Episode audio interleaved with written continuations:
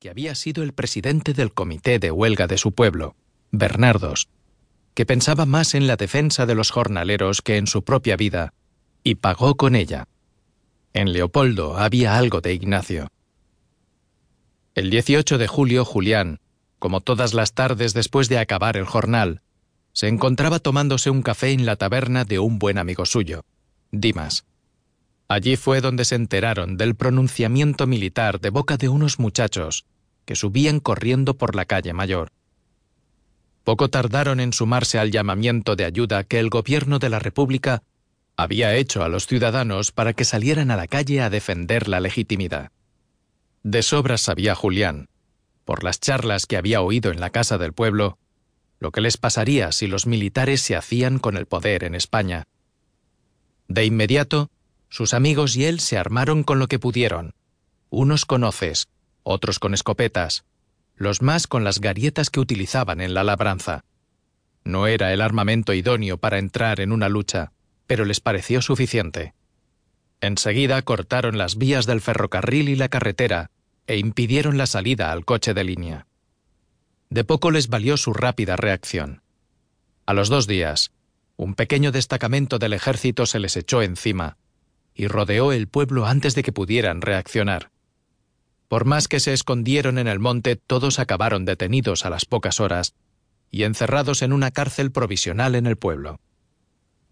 Tras la detención los llevaron a Segovia, al hospital de asilo que habían habilitado como cárcel para que cupieran todos.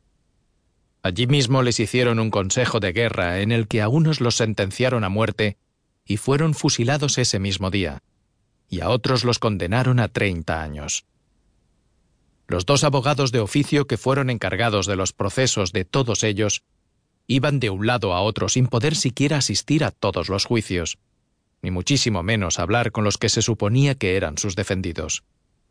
Julián se dio cuenta enseguida de que morir o ir a la cárcel dependía de algo tan trivial como si tenías la suerte de que el letrado asignado llegara con tiempo suficiente para entrar en lo que con prisas habían habilitado como sala para los juicios, o si la suerte se cebaba con uno y aparecía justo en el momento de escuchar la sentencia.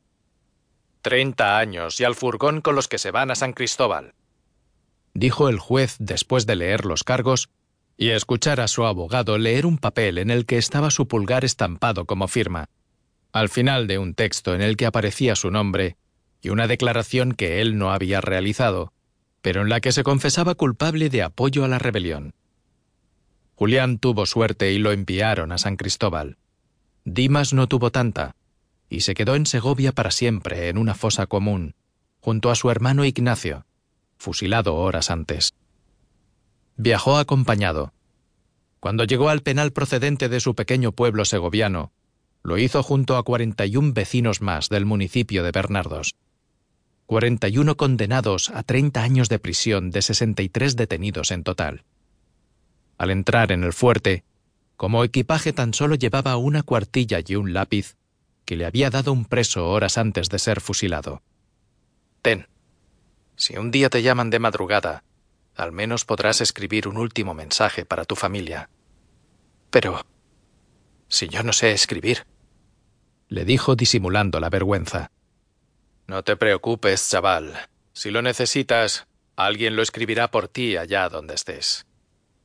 Enseguida Pico le quitó de la cabeza las ideas derrotistas con las que entró en San Cristóbal, igual que hubiera hecho su hermano Ignacio de estar vivo le sembró el espíritu de confianza por un futuro en el que de nuevo recuperarían lo perdido, que volvería a su casa, a su pueblo, con su gente. A partir de ese momento, Julián no tuvo duda.